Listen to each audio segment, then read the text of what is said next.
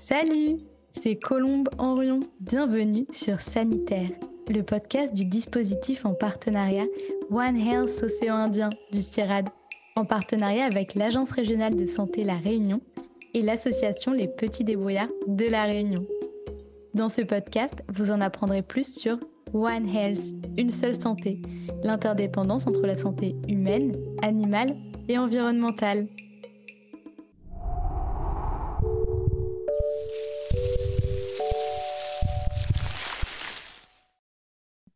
Nous vous retrouvons pour cette deuxième partie de l'épisode sur la surveillance des maladies, également qualifiée d'épidémiosurveillance.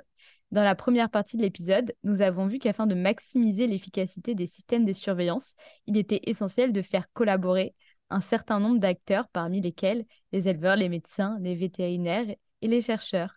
À présent, nous allons nous pencher sur le rôle de la recherche, de la politique et des institutions.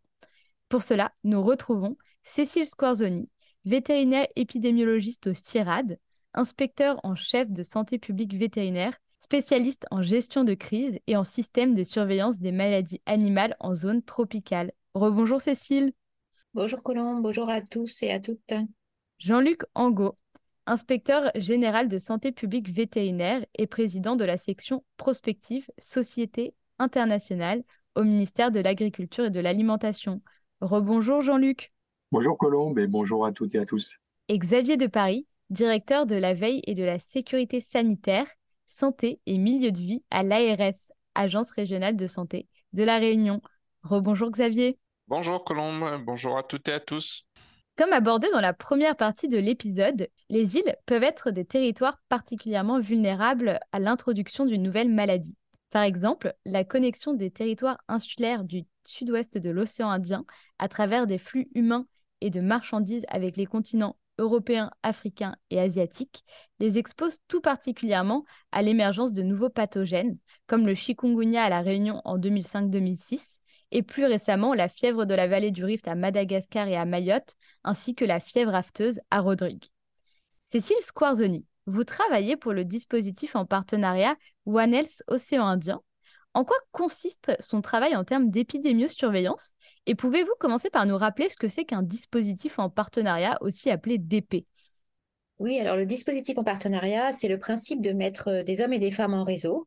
Donc euh, l'objectif est d'animer euh, en s'appuyant sur les structures de santé, donc les services officiels de santé des pays, et d'animer un, dispositif d'acteurs qui va œuvrer à l'amélioration de la surveillance et de la, et de la lutte contre les émergences dans l'océan Indien en travaillant avec une approche One Health, hein, donc une approche globale de toutes les santé, et en s'appuyant sur les acteurs de la surveillance, les acteurs de santé, les euh, chercheurs et les organismes de formation de la zone, afin d'associer surveillance, intelligence épidémique, formation, renforcement des compétences et recherche appliquée. Et l'idée, c'est de vraiment euh, associer les compétences des uns et des autres pour être meilleurs dans la surveillance des maladies et la détection des émergences. Alors, le dispositif en partenariat One Health Océan Indien travaille notamment avec le réseau SEGA de la Commission euh, de l'Océan Indien, dont Cécile nous a un peu parlé euh, dans la première partie. Ce réseau pilote la surveillance épidémiologique et la gestion des alertes euh, dans le sud-ouest de l'océan Indien. L'Agence régionale de santé La Réunion, pour laquelle travaille Xavier de Paris, travaille également avec ce réseau SEGA. Alors, Xavier de Paris, par quelles actions de surveillance se traduit ce partenariat? Donc le réseau Sega a été créé il y a une quinzaine d'années. Euh, donc maintenant, euh, il consiste à échanger euh, des données de, surveillance et de veille entre les, pays.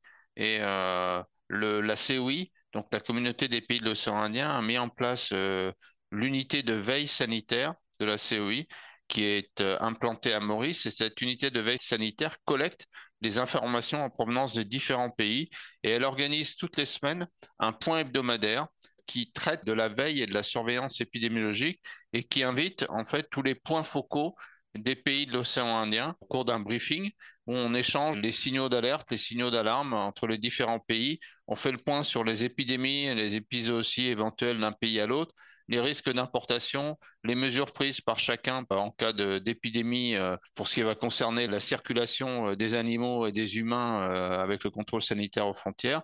Donc, c'est quelque chose qui vit toutes les semaines et qui cherche à progresser également parce qu'on a toujours des marges de progrès. Donc, la, la, caractéristique des pays de l'océan Indien, c'est que l'on a quand même des pays qui sont d'un niveau de développement très hétérogène. Euh, avec des pays qui ont encore des systèmes de santé communautaires. C'est le cas à Madagascar, c'est le cas aux Comores, et puis des pays qui ont un système de santé qui est beaucoup plus euh, on va dire, d'un niveau euh, qui correspond aux pays occidentaux, dont il y a la Réunion et Maurice en particulier, et les, et les Seychelles également. Donc, il existe maintenant une dynamique entre ces pays d'échange d'informations. Alors, cet échange d'informations, il n'est pas toujours parfait parce qu'il peut y avoir des latences euh, dans la déclaration des épidémies, bien sûr, et ça on le sait bien, mais le principe c'est aussi de créer des liens de personne à personne, là où parfois on a des latences gouvernementales, permettre aux techniciens de pouvoir se parler un peu plus rapidement euh, par téléphone. Merci beaucoup euh, Xavier et on va continuer sur la question de la coordination. Jean-Luc Angot, vous travaillez pour le ministère de l'Agriculture français. Comment se passe euh, la coordination cette fois-ci entre les ministères de la Santé, de la Transition écologique et de l'Agriculture sur euh, la surveillance des maladies? Est-ce qu'on réussit à mettre en œuvre euh, le concept One Health? Pour mettre en œuvre le concept One Health, il y a effectivement des, enjeux majeurs de gouvernance et notamment d'interministérialité pour faire travailler les différents ministères dans le même sens et en bonne coordination. Alors, il a été décidé de créer tout récemment une task force interministérielle One Health, une seule santé, donc pour coordonner les différents ministères qui sont concernés. Une autre initiative a été euh, la création l'année dernière du comité de veille et d'anticipation des risques sanitaires, euh, qui est euh, présidé par une immunologiste, Madame Brigitte Autran, et qui regroupe différentes disciplines. Euh, on a des médecins, bien entendu, de différentes spécialités, on a des vétérinaires, on a des écologues et même des sociologues. Donc on voit bien qu'on a cet esprit One Health dans la constitution de, ce comité qui est chargé euh, d'éclairer le décideur public sur les risques émergents, qu'ils soient d'ailleurs des risques biologiques, euh, chimiques ou, physiques. On a également un plan national euh, qui a été élaboré, qui est le plan national santé-environnement dans sa quatrième version, donc on l'appelle le PNSE 4, euh, qui est piloté par le ministère de la Transition écologique, le ministère de la Santé et le ministère de, l'Agriculture. Et puis, on peut citer également euh, l'initiative Présode qui émane au départ de trois organismes français de recherche, hein, le CIRAD, l'INRA et l'Institut de recherche pour le développement, et qui est maintenant devenue une initiative internationale dont va nous parler Cécile, je crois d'ailleurs. Exactement, vous avez tout compris. Bah, merci beaucoup, euh, Jean-Luc.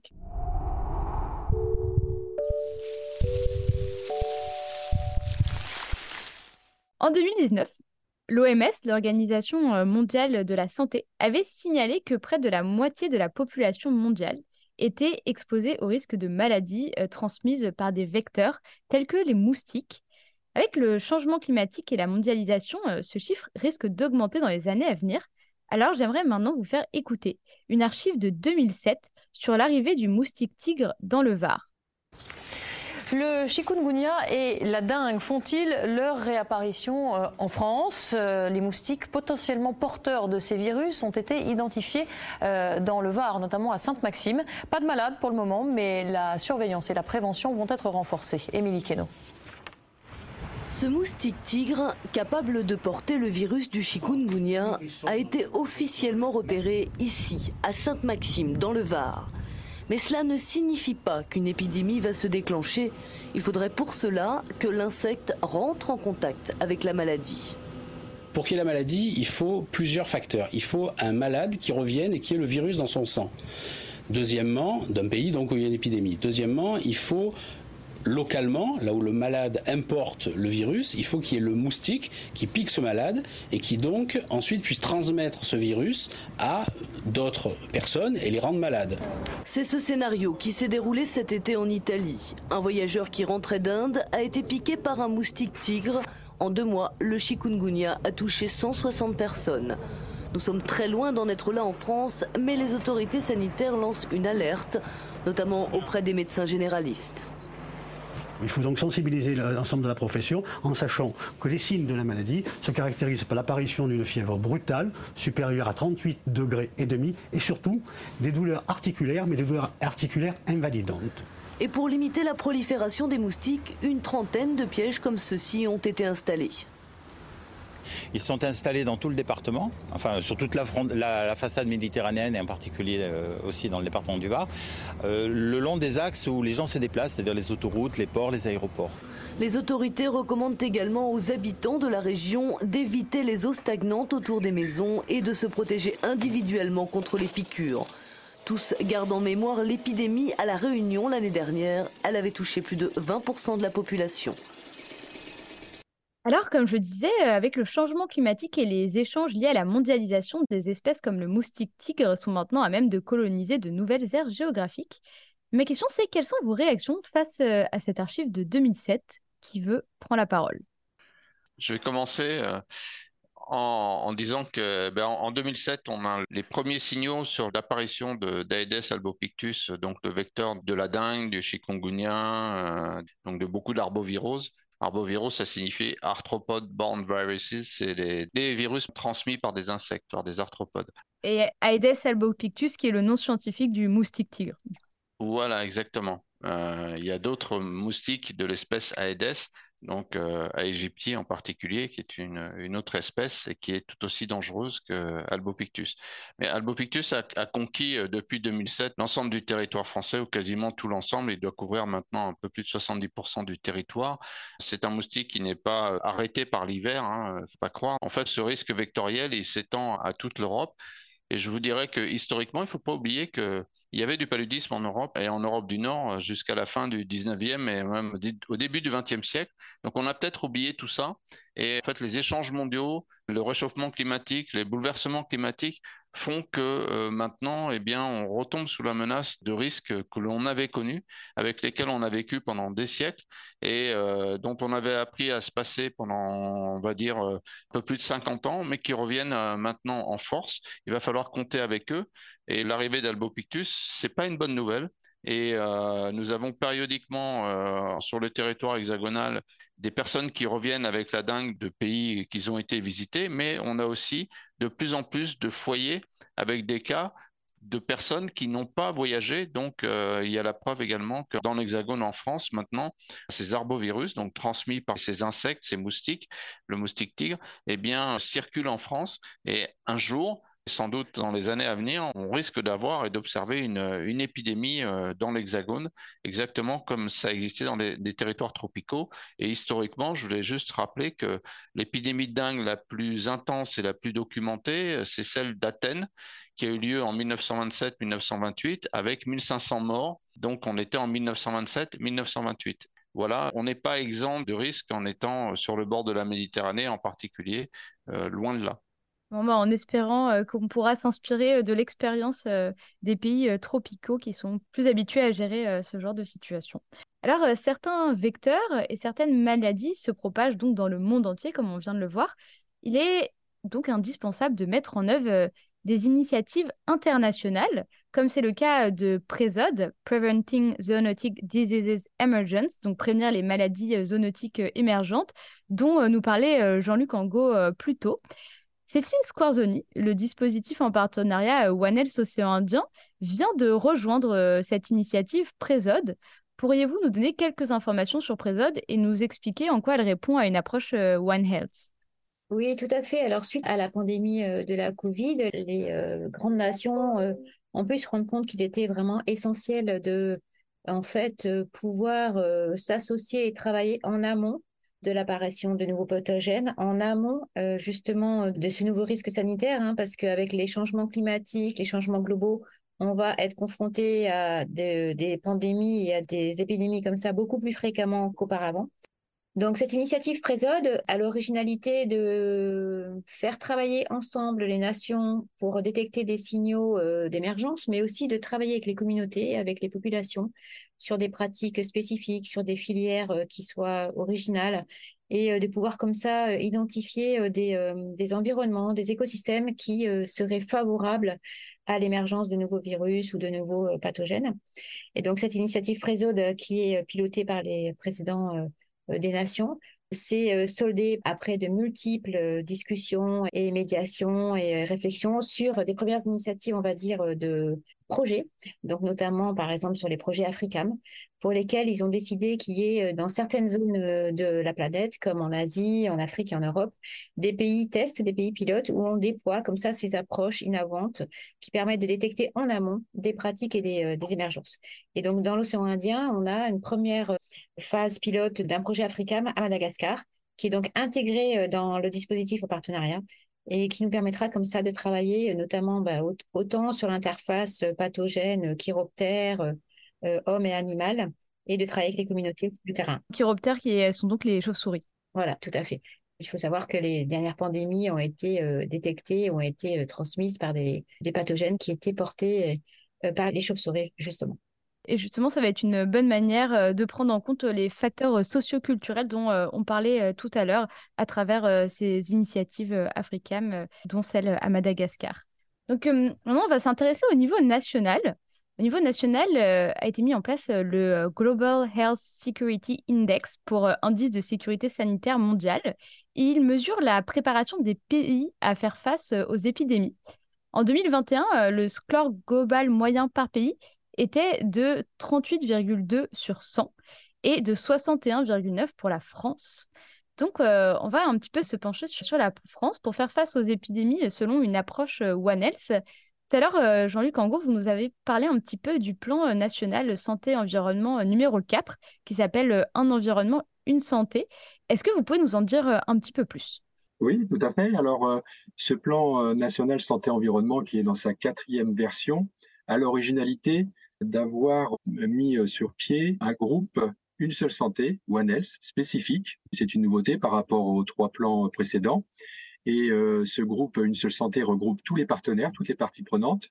Je le co-préside avec une députée et on doit suivre en propre un certain nombre d'actions du PNSE 4. Il s'agit euh, par exemple de l'utilisation des biocides en médecine vétérinaire, euh, les biocides, hein, ce sont tous les produits antiparasitaires, etc., qui sont utilisés en médecine vétérinaire.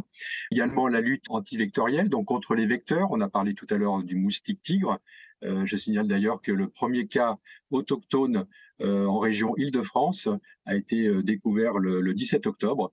Donc, on voit l'avancée de ce moustique tigre et de cas de dingue autochtones qui apparaissent dans l'Hexagone, à côté de Paris.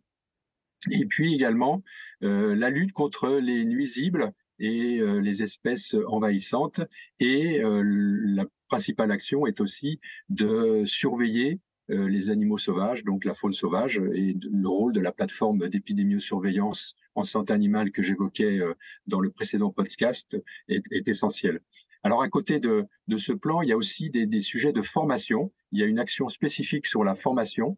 Et tout à l'heure, j'évoquais le rôle important de la gouvernance, mais la formation est aussi essentielle.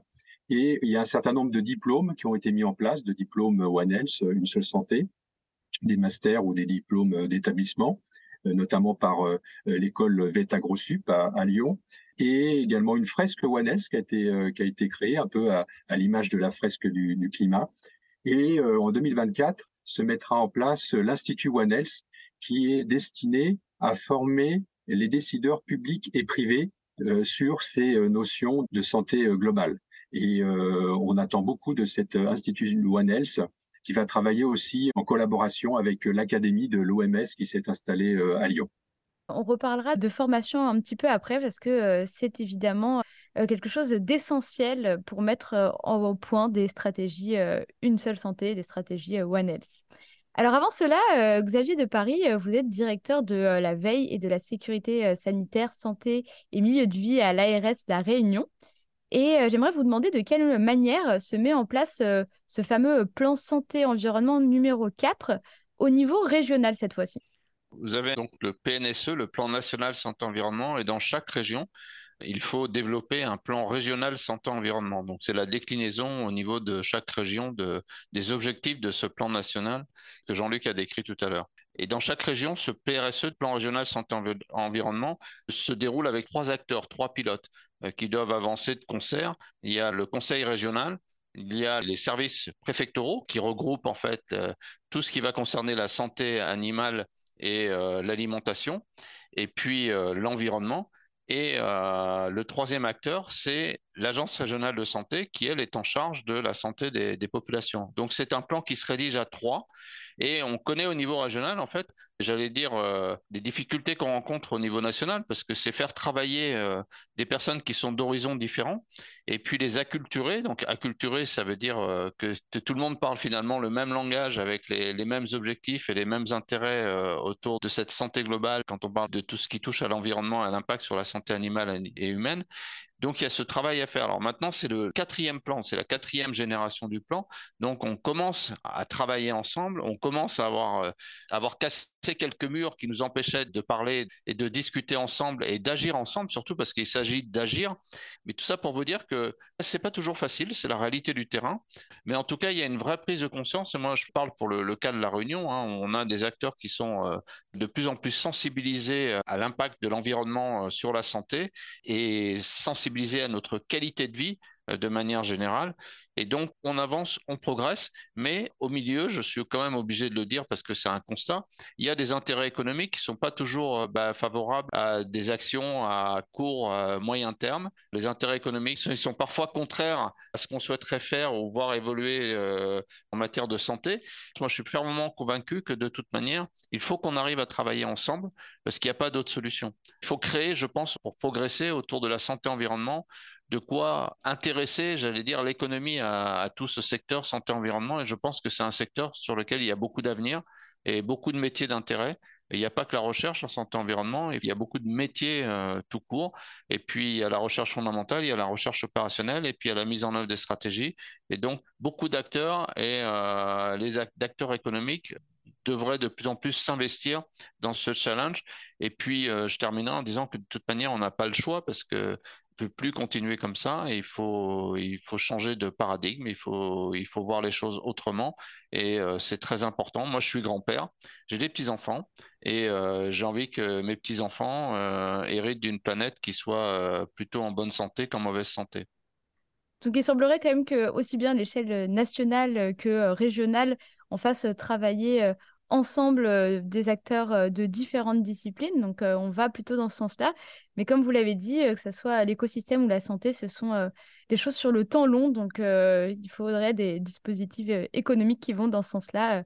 on espère que ça va évoluer dans le bon sens dans les années qui vont suivre. Merci beaucoup. Donc, nous venons de voir le rôle des politiques publiques dans la surveillance des maladies. Nous allons maintenant nous intéresser aux acteurs du terrain et surtout à la formation euh, que Jean-Luc Angot euh, a commencé à mentionner plus tôt, qui est évidemment euh, essentielle. Et souvent, le manque de formation des acteurs du terrain est pointé du doigt comme un frein à la surveillance des maladies. Cécile Squarzoni, vous avez travaillé sur le développement de mallettes pédagogiques santé animale en océan Indien. Pourriez-vous nous en dire quelques mots? Oui, tout à fait. Une des actions majeures dans le fonctionnement des réseaux de surveillance et de la surveillance épidémiologique, c'est notamment de renforcer les compétences de ces acteurs qui sont extrêmement nombreux. Ça peut être les éleveurs, les vétérinaires, euh, les agents de santé. Et donc, euh, l'idée, c'est de déployer, de diffuser ces connaissances et surtout de mettre en œuvre des bonnes pratiques, les bons gestes ensemble, euh, que ce soit médecin, vétérinaire, acarologue, entomologiste. Et ces malades pédagogiques permettent de diffuser la connaissance, permettent de diffuser des guides de bonnes pratiques. Par exemple, dans l'océan Indien, on en a diffusé une sur les maladies prioritaires en santé animale auprès des cinq îles de la zone. Dernièrement, on a aussi hein, finalisé une mallette pédagogique One Health sur la fièvre de la du Rift, qui est une des maladies émergentes, euh, notamment qui menacent euh, l'Europe. Et donc, euh, l'idée, c'est de former les médecins, les responsables de dispensaires, les vétérinaires, les agents communautaires, les entomologistes, les personnes de la lutte antivectorielle sur les bonnes pratiques, sur la mise en place d'investigations épidémiologiques avec les bonnes méthodes et surtout de se parler ensemble et pour nous, le One Health commence déjà par la mise en place d'actions conjointes, communes sur le terrain, pour mettre en place du One Health avec des approches transversales, interdisciplinaires sur le terrain, et puis pouvoir faire euh, travailler les acteurs ensemble. Donc, euh, ces maîtres pédagogiques sont là pour diffuser euh, ces actions transversales et ces compétences communes.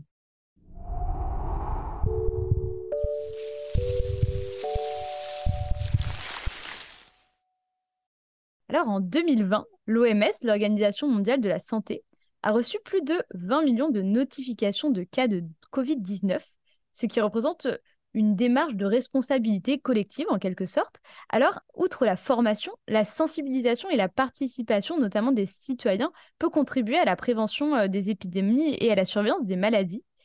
Alors, de quelle manière et pourquoi peut-il être pertinent d'intégrer les citoyens au processus euh, de surveillance des maladies, notamment à travers euh, ce que l'on qualifierait d'épidémiologie participative ou de diffusion d'informations sur les réseaux sociaux Xavier de Paris. C'est une question qui est fondamentale parce que maintenant, on se dit que l'on a tous un téléphone portable et que finalement, euh, avec ce téléphone portable, si on disposait euh, d'un logiciel ou d'un système d'information qui permette de déclarer qu'on est malade et que cette information parvienne à un centre qui collecte l'ensemble de ces déclarations, on aurait une photographie en direct de tout ce qui se passe en France. Mais euh, c'est pas si simple que ça parce que ça, ça pose question. D'abord, euh, c'est basé sur les déclarations. Donc, quelle est la validité de ces déclarations? C'est la première chose. Ensuite, il y a la liberté individuelle. Ça pose question au niveau de la liberté. Vous utilisez votre smartphone et donc je peux, moi, euh, vous repérer, entre guillemets, et me dire que si vous êtes un cas suspect d'une maladie euh, peut-être hautement contagieuse, euh, ben, dans certains pays, on peut vous récupérer et vous mettre en prison, pourquoi pas, ou vous mettre à l'isolement total. Ça pourrait arriver. Donc c'est toujours un risque. C'est évidemment très intéressant et moi, en tant que médecin euh, de, santé publique, j'ai travaillé hein, sur des systèmes comme ça.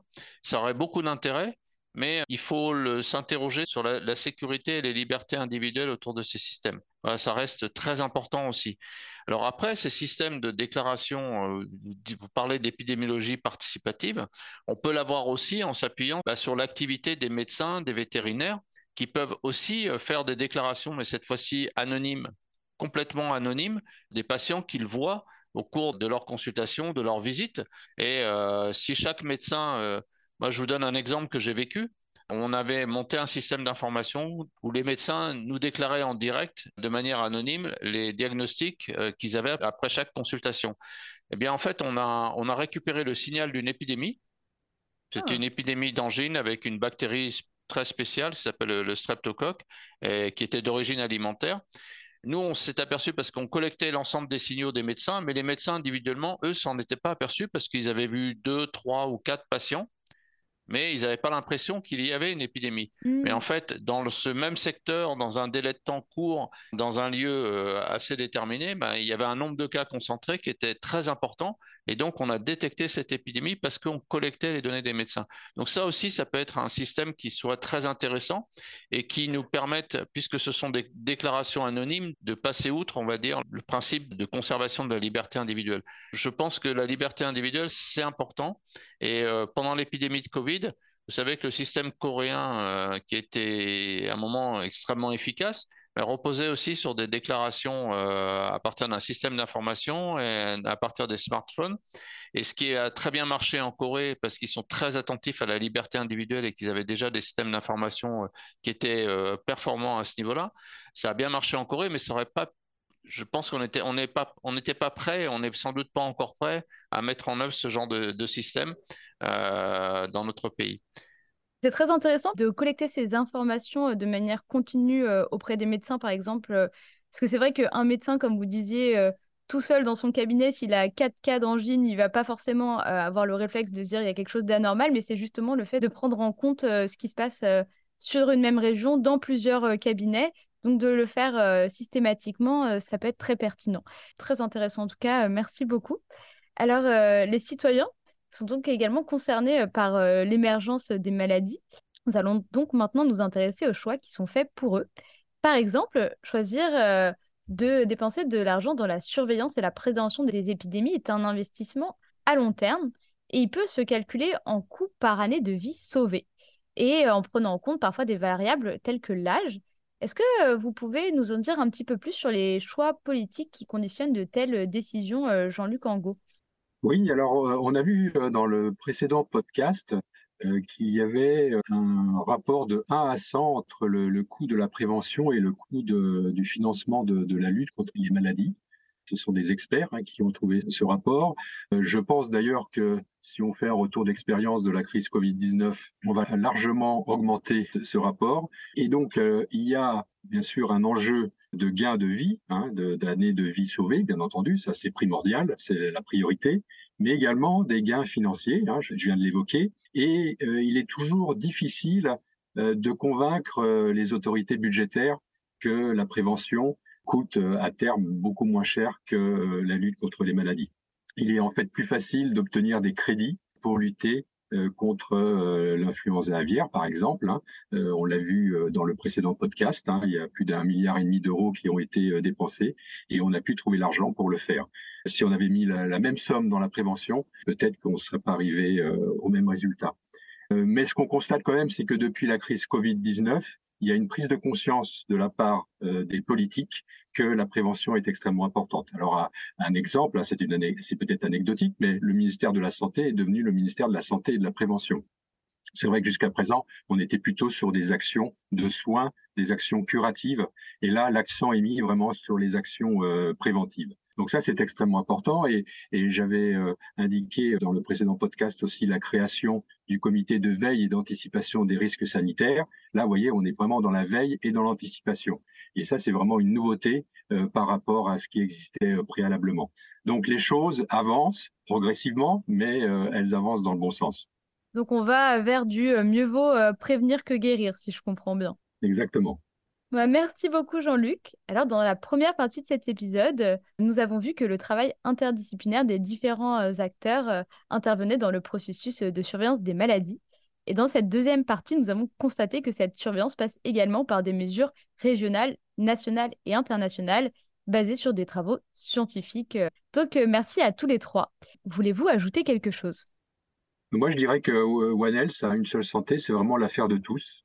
Euh, tous les acteurs sont, impliqués, également les citoyens, et que ça doit se faire à tous les niveaux, au niveau local, au niveau national et bien entendu au niveau international.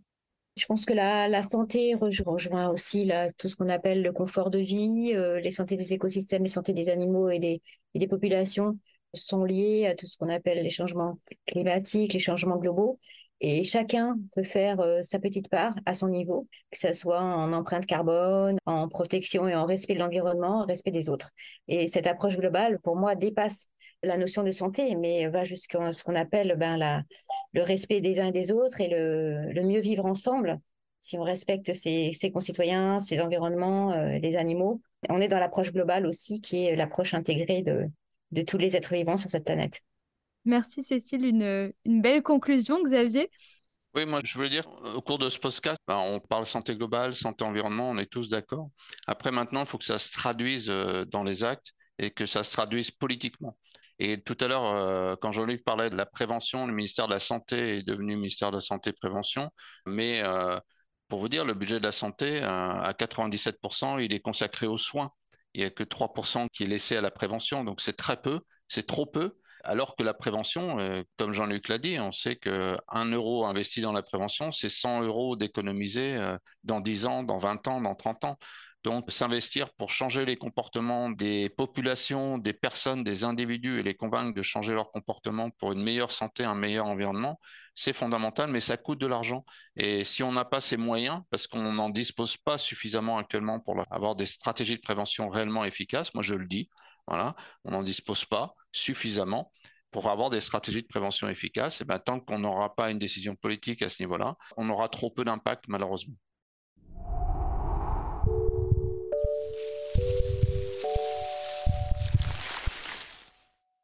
L'épisode touche à sa fin. Avant de nous quitter, est-ce que vous auriez une œuvre d'art, un film ou un livre sur la thématique de l'épisode à conseiller à nos auditeurs et auditrices?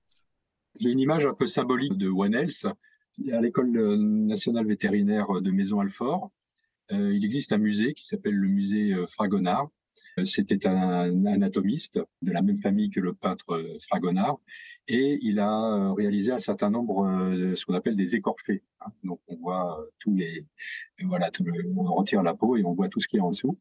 Et euh, il y a notamment un humain sur son cheval et on voit vraiment sur euh, ce qu'on appelle le cavalier. On voit vraiment euh, la continuité anatomique et la proximité aussi euh, physiologique entre les êtres humains et les animaux. Et je trouve que c'est assez emblématique du concept One Health. Alors moi, je voulais citer un film qui est sorti en 2011 et qui était pour nous, les épidémiologistes, un des premiers films qui parlait de justement investigation épidémiologique et anticipation sur la gestion d'épidémie, qui s'appelle Contagion.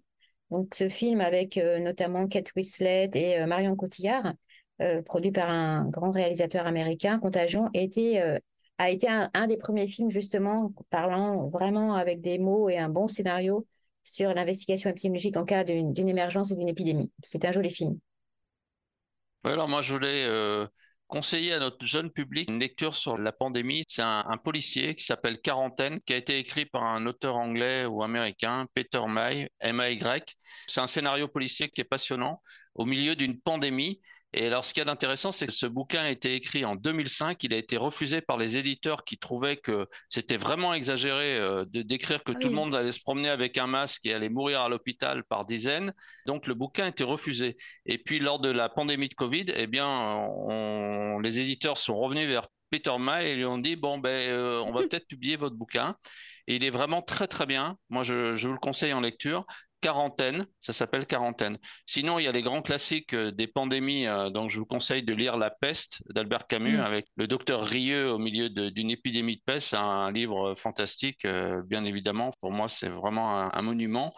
Et L'œuvre au noir de Marguerite Yourcenar, qui raconte l'histoire d'un médecin en plein milieu de l'épidémie de peste au Moyen Âge, un, médecin un peu alchimiste, c'est extrêmement intéressant. Et concernant l'impact environnemental, eh bien, je vais vous ramener en 1956 où il y a un dénommé Romain Gary qui a eu un prix euh, littéraire, le prix Goncourt, pour son bouquin qui s'appelle Les Racines du ciel et qui raconte euh, l'histoire d'un protecteur des animaux euh, sur le continent africain, qui est un livre absolument magnifique. C'est un des plus beaux livres que j'ai vus. Ça date de 1956 et tout est déjà dit. Voilà, c'est vraiment extrêmement visionnaire. Et puis comme film, je vais vous renvoyer un film catastrophiste euh, qui s'appelle Soleil Vert, qui est sorti dans les mm. années 70 avec Charlton Heston.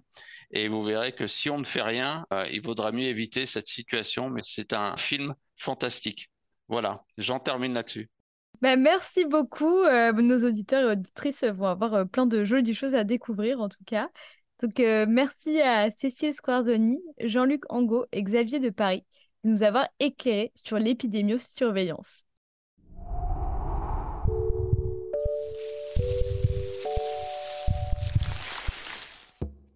Vous venez d'écouter Sanitaire, le podcast du dispositif en partenariat One Health Océan Indien du CIRAD, en partenariat avec l'Agence régionale de santé La Réunion et l'association Les Petits Débrouillards de La Réunion. Si notre épisode vous a plu et que vous souhaitez en savoir plus sur l'interdépendance entre la santé des animaux, celle de l'environnement et la nôtre, abonnez-vous sur notre page. Vous pouvez aussi nous suivre sur Instagram, Facebook et LinkedIn. Cet épisode a été écrit, réalisé, enregistré et monté par moi-même, Colombe Henrion. Audrey Chaunette s'est occupée de l'animation sonore et Léa Chanron de l'infographie. À très vite, bonne écoute.